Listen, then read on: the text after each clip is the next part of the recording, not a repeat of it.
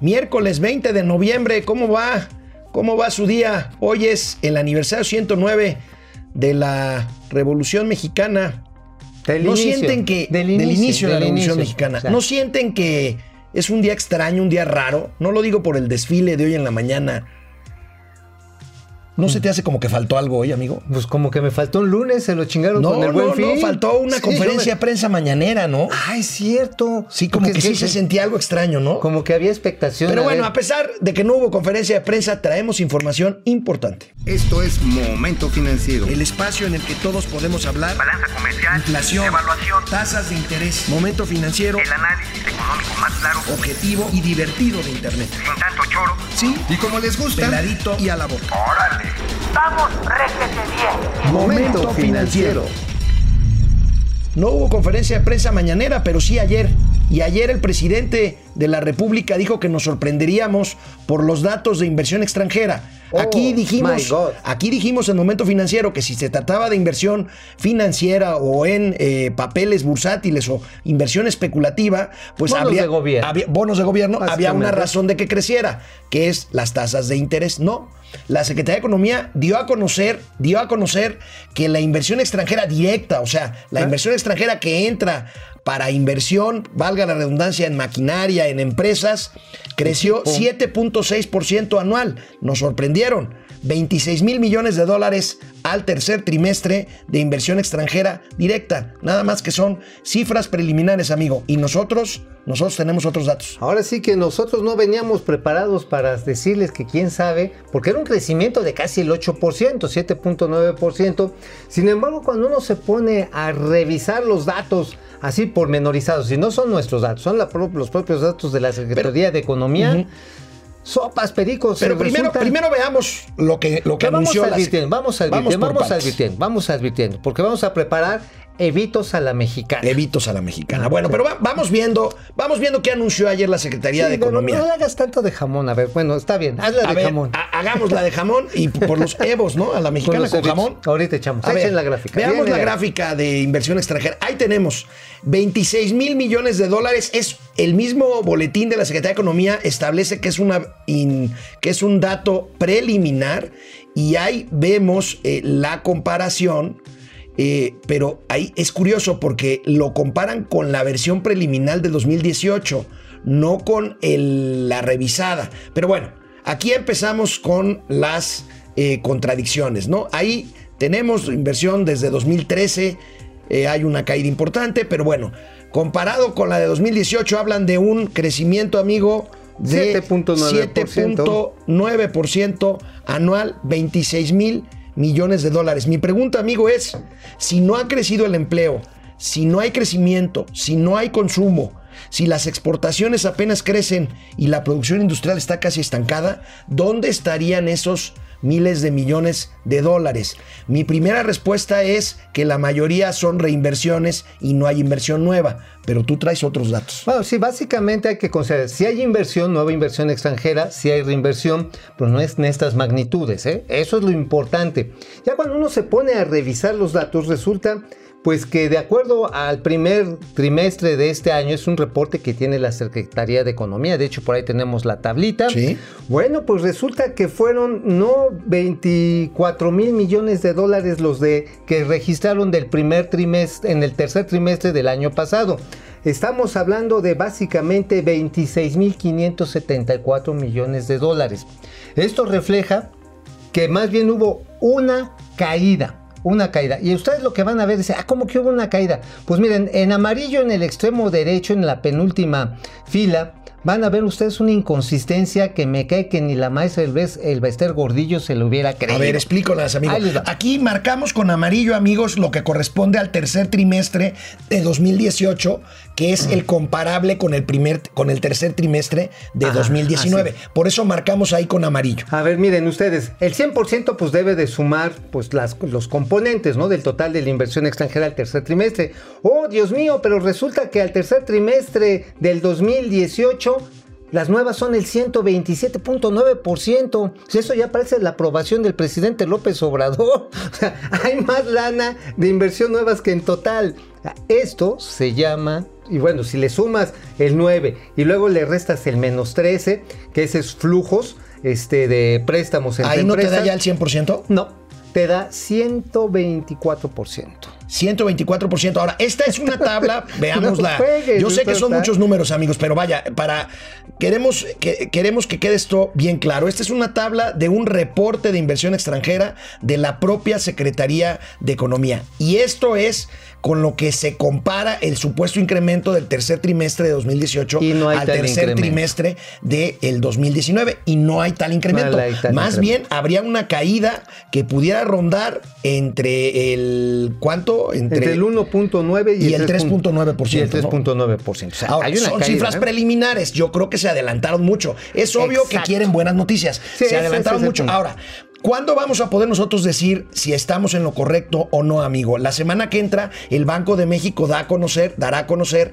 las cifras de inversión extranjera eh, precisamente al cierre del tercer trimestre y ahí podemos ver en todo caso si estas proyecciones que nosotros estamos haciendo son correctas y entonces pues estaremos en un, en un serio problema porque un anuncio pues Sí, que claro, parece positivo, rimbombante, 26 mil millones de dólares, es una buena noticia y todo, pero, Pero- ya al momento de la comparación Ya es pues una podr- baja. podríamos estar Está en un una problema, baja. ¿no? Ahora, aquí el problema de haberse querido comer el pastel y si sí tenemos un chorro de buenas noticias para festejar la Revolución Mexicana, pues resulta que, este, que el problema de estas cifras es que son cifras vivas. Me explico. Son registros que pueden ir cambiando. Que pueden ir cambiando de un momento a otro. Por ejemplo, tú haz de cuenta que una empresa, Ford de México, Ford de Motors, dice, oye, le voy a meter una lana a esta planta, pero resulta que le meto más o le meto menos y tengo que modificar mi reporte. Y por lo tanto, o por ejemplo, este Ford Chrysler, este no es Fiat Chrysler, este, Fiat Chrysler. Fiat Chrysler con Peugeot, ahora que es un consorcio mundial, dijeran, oigan, es que le tengo que prestar a mi subsidiaria Peugeot en México, pero resulta que, se, que, que le presta menos. Entonces todo esto hace que estas cifras sean muy difíciles de manejar y repito, que pueden estar marcando una baja más que una. Incluso, eh, digo, ante la urgencia de buenas noticias eh, de la llamada cuarta transformación, pues creo que se apresuraron. El propio boletín de la Secretaría de Economía resalta y subraya varias veces que son cifras pre- preliminares. Eh, me temo que nos encontramos ante un apresuramiento, ante un adelanto. Y ante un derrapón, así como Doña Austeridad Republicana cuando quiere aterrizar allá en Santa Lucía. Así. Bueno, pues ya veremos, estaremos esperando los Así datos del Banco de México, pero bueno, ahí se las dejamos. Cheque nuestras cuentas de redes sociales, tendremos más datos en un ratito más. Por lo pronto, vamos a una Tenemos pausa, la primera datos. de esta emisión, y regresamos a Momento Financiero. Bueno, amigo, pues si bien nos va, tendremos presupuesto aprobado hasta el fin de semana. Se supone que hoy, hoy, eh, la Cámara de Diputados discutiría y aprobaría el presupuesto 2020. Se pospone la sesión nuevamente para el próximo, Nuevamente. para el próximo ¿La razón? viernes. La razón, la Cámara de Diputados está tomada por eh, O sea, anda- anda- campesinos. Ah, no, no, no. no, no. está, digamos que bloqueada. bloqueada, bloqueada, Ah, bloqueada. Sí, sí, porque tomado, bueno, digo, o sea, así cuando Ahora, uno se pone la alegre. situación es muy tensa, la situación es muy tensa, ahí Hoy está el la plantón. mañana.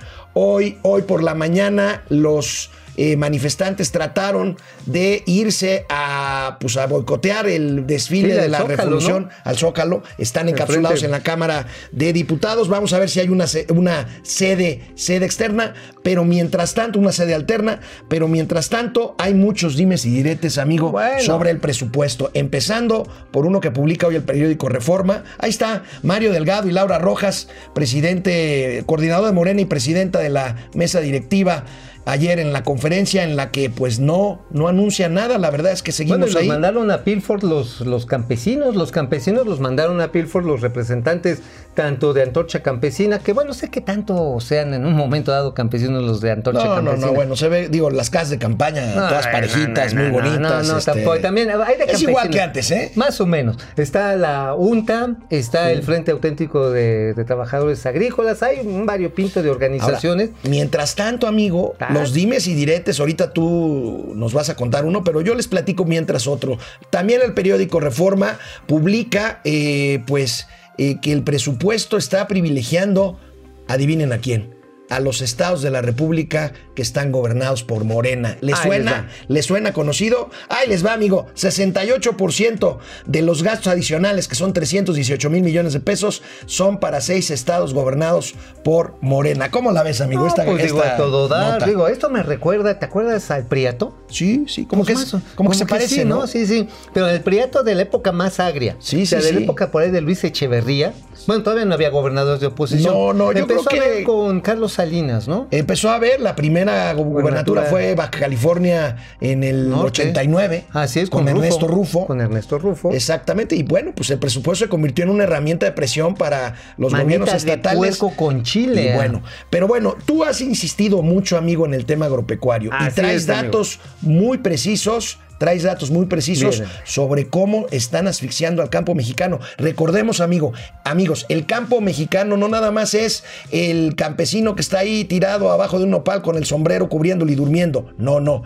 Hay campo mexicano altamente productivo, altamente industrializado, que produce una buena cantidad de Producto también- Interno Bruto No, pero del, también del hay país. mucho de productor intermedio. Por ejemplo, el 70% de los productores de tomate, de los tomates, estos, sí, los que tomates. Ajá, Los tomates, los ajá, tomates. los tomates, sí, porque hay unos tomatillos que son verdes, ¿no. El tomate, eh, bueno, jitomate, no sé. Jitomate le decimos Vamos a decirle jitomate, jitomate. ¿no? Bueno, 70% son productores medianos. No es la gran extensión. Y a estos es a los que se les está reduciendo los programas, los apoyos, tanto para caminos agrícolas, porque pues, no pasan así a sus campos a la mitad de la carretera, sino también tienen un problema básico de suministro de agua, tienen de asistencia técnica, de asistencia fitosanitaria, porque si no se les engorgojan los, bueno, no sé los tomates. pe- pe- pero, independientemente de la parte técnica, amigo, conseguiste datos muy importantes de cómo eh, el presupuesto 20, el presupuesto 2020 está apretando, está asfixiando al Para- campo mexicano. Para ¿Para qué? Para dejárselo a los programas directos del Poder A Ejecutivo. ver, veamos las gráficas que la consiguió tabla. Mauricio Flores Ahí Arellano. Mira, ahí están nuestros, amigos del grupo de estudios de mercados agropecuarios. Bueno, ahí lo que tenemos es básicamente que aumenta, que se le reduce a la SADE, la Secretaría de Agricultura, casi 30%. Híjole, es muchísimo. Una tercera parte, pero por otro lado se les está pues este aumentando 18%, eh, pues nada más que los programas del gobierno del presidente. A ver si tenemos la otra tabla donde viene la distribución del... Ahí está, ahí queda claritito. Pues resulta que ahora lo- los programas del presidente son el 60.9%. Que es el azul, es la El parte azul. O sea, más, prácticamente se duplica, casi se duplica. Y lo que son los otros programas, pues este, lo que eran los programas que precisamente están peleando los campesinos, que eran el 37.2%, toma la barbón, el verde, a 1.6%. Los programas presidenciales, crédito ganadero a la palabra, fertilizantes, precios de garantía que no te gustan a ti, amigo. No. Productos para el bienestar, programa de abasto rural Liconza y consumo de leche, me sacan de la duda, Liconza. Ahí está. Bueno, Entonces, bueno, pero ya en serio, sin las guarreces de mi ay, amigo. vamos a hacer unos un evitos tema- a la mexicana. Ah, evos a la mexicana. sí. Pero Mira. pues cómo si no tienen ya presupuesto. No, ¿cómo no? Mira, aquí te va el presupuesto. Mira nomás qué chilote te voy a presentar. Oye, No, a ver, no tenemos el hashtag educa, no educa Uñero, por favor, hashtag. Ay, ay, ay, a ver, no, para que no. A ver, Bueno. sosténlo, por favor. No, no, no, no, no. Sin miedo, no, no, hace no, nada. no, no, mira, vamos con... No, no, hay que, hay que pasar son lista. Productos, son productos del campo mexicano. Hay que, hay que pasar, hay que pasar lista. A ver, viene, viene, a ver. Landazurri, excelente programa. Saludos desde Saludos. Villahermosa, Tabasco. Muchas gracias. Saludos. Bumburi. Félix Reyes Garcilaso, buenos días. Un gusto verlos por acá. Gracias. También para ustedes.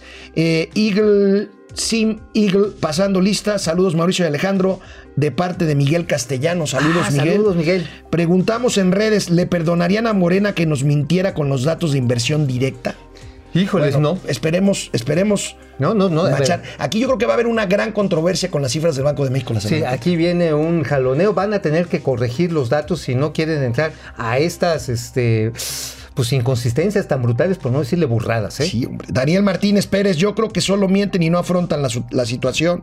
Carlos Ruelas, saludos. Cris Saludos. Ayala, hola abogado. Amigos, buen día. ¿Qué opinión tienen de la ley federal de austeridad republicana que se publicó ayer en el Diario Oficial de la Federación? Uy, pues lo es siento, buena por pregunta. los, lo siento por los trabajadores del Estado. Mira, ¿eh? nada más te digo algo, Cris, y se los digo a todos, amigos. Si, a- si, si yo, si yo trabajaba hasta, bueno, si yo trabajara en la Administración Pública Federal a un nivel directivo y, y hoy quisiera renunciar, ya con la nueva ley que se publicó ayer, no podría trabajar en el sector donde tenía que ver el sector público durante los próximos 10 años O sea, de mi y vida. ahora los programas de jubilación del sector público van a incluir un bote de tamales, un anafre y tres kilos de harina diconza para hacer gordas, porque no va a haber de otra pachanga. ¿eh? Bernaber, los Chairos, sí, ellos tienen otros datos. Lulú GB, buenos, buena, buenos, Lulú, eh, y malos para el país por Híjoles. culpa de los Chairos que votaron por Obrador, se la creyeron tristemente. Bueno,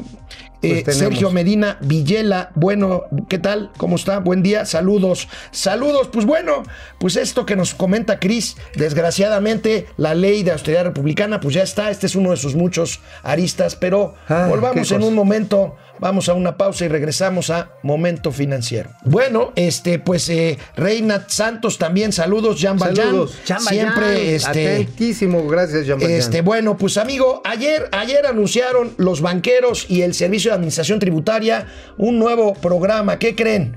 Bueno, para algunos es una buena noticia porque es más fácil pedir factura. Para otros es un esfuerzo más de fiscalización del SAT. El caso está en que anuncian la factura electrónica instantánea en el chip de las tarjetas de crédito con la que ustedes o nosotros pagamos. eh, ya contendrán eh, los datos, los datos fiscales del comprador para que en el mismo voucher que se firme electrónicamente regrese o se entregue la factura electrónica. Pero ¿por qué no vemos este video del SAT que explica cómo funcionará esto de la factura electrónica instantánea? Facturar a veces puede ser complicado. Esto será parte del pasado. El futuro se genera hoy. Se imagina, se construye, no es fortuito. La factura es el ADN del sistema tributario. Con la información que se obtiene de ella, se mejoran procesos y se realizan acciones en beneficio de los contribuyentes cumplidos. Es tiempo de dar el siguiente paso. Próximamente, al pagar con tarjeta, el chip del plástico incluirá el RFC del comprador, la terminal punto de venta lo decodificará y la factura se generará al instante. El comprobante que se imprima incluirá la información que permitirá verificar que la factura ya se generó. Simplificamos procedimientos en beneficio de los comercios y de quien consume para que obtener la factura no sea complicado ni tome tiempo adicional.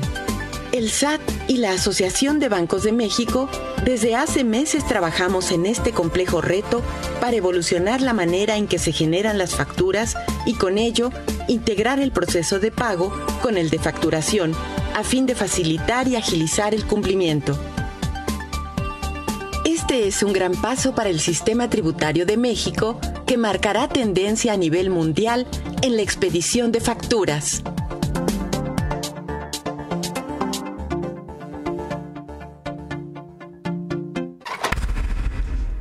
Bueno, pues no le tengan miedo. La verdad está en que ya la facturación ya se hace así, Alejandro. O sea, la No, verdad está. Mira, aquí lo que te quitan es un paso de, de escribir tus datos fiscales o para que te manden la factura o, que te los pregunten. O no sabes qué es, qué si es una monserga.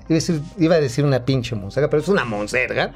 Es cuando agarras y te dicen, oiga, este puede meter los- sus datos al portal y de ahí le sacan a usted su factura. Oh, hombre, como uno tiene un montón de tiempo, No, va a no, llegar a además, la casa. además a mí, me, puedes a mí me hacer ha pasado que factura. prometen enviarme la factura por correo electrónico y nunca me llega. Mira, te mandan esto.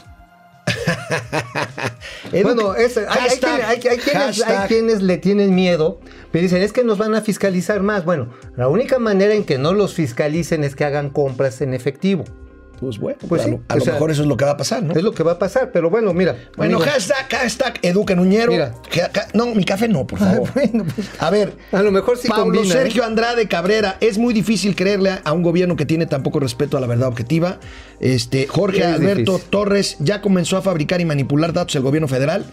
Eh, eh, Yehor Noremo, bueno, buenas tardes. ¿Saben algo de que vamos a pagar impuestos por nuestro aguinaldo? Siempre se Siempre pagan se pagan, sí, paga siempre te el agarran impuesto sobre productos la de renta. trabajo y el ISR y te lo Eh, aplican con el IVA en las Herrera, compras. saludos desde Mexicali. Mexicali, saludos allá. Cachanillas, saludos queridos cachanillas. Olivia Gómez, lo único para lo que sí se moderniza eh, López Obrador es para cobrar impuestos. Oye, Ahí ¿no sí nos tiene ¿no que iba a haber aterrorizados. 500 mil millones de la corrupción? Pues no, no, no ha salido No, no, nada. de eso fue, de eso, pues sí. hoy, hoy sube en- a Momento Financiero mi columna, hablo de eso justamente. Ah, sí, de- había como que 500 mil melones del y que iba a presupuesto. haber.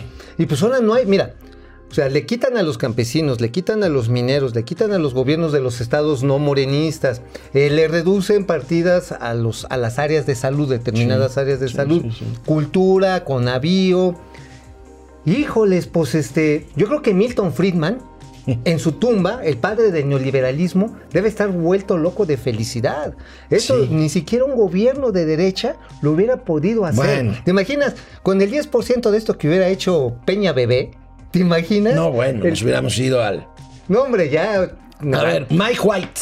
O sea. Miguel Blanco. ¿Y qué Ah, va a pasar con los que pagamos con tarjeta personal, pero la factura debe ser a nombre de la empresa? Buena pregunta. Ah, claro. Supongo que eh, tendrás que dar los datos de la de empresa, a la que quieres facturar. Pero ¿no? te vas de tener una tarjeta corporativa. O, si quieres hacerlo directo, tener una tarjeta corporativa cuyo chip traiga el RFC de la empresa a la que O en quieres todo facturar. caso, pues este dices, hágame la mano, ¿no?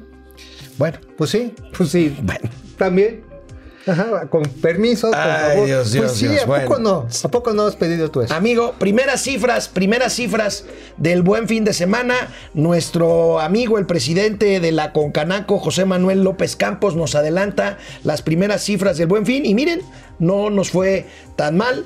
Las ventas crecieron 7% con respecto a la edición pasada. Que parece ser que van a ser más de 120 mil millones 120 de mil millones de pesos, 200 mil negocios, 30% más Pero negocios días- que el año pasado. Pero que en dos días vamos a tener datos, datos más, precisos. más precisos. No, pero bueno, estas no son malas noticias. No, al contrario. ¿Sabes cuál es la novedad, amigo? ¿Cuál? El crecimiento exponencial de ventas electrónicas. O sea, Ah, de ventas sí. por las plataformas Quizás por electrónicas. eso, quizás por eso. no veíamos tanta gente en, las plazas, claro, sí. Pues Amazon, Mercado Libre, este, ¿cómo se llama el otro, el chino, esta plataforma Alibaba? Alibaba. Ajá, sí, ándale.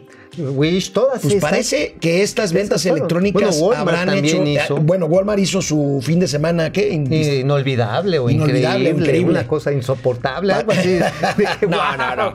Walmart estaba muy contento con sus cifras también, este, reportaban ayer. Este, pues yo creo que la diferencia la hizo el comercio electrónico, Electrónico, por mucho. pero también, amigo, eh, ayer el presidente de la Concanaco decía un dato que eh, quiere decir que no nos hicieron mucho caso nuestros queridos amigos. Ah, sí, El 25% 25% subió sube el tarjetazo. el tarjetazo. O sea Híjole. que, híjole. Oigan, ¿están seguros que no van a tener que ir con Mr. Dollis otra vez allá por Dallas a- para cubrir esos adeudos?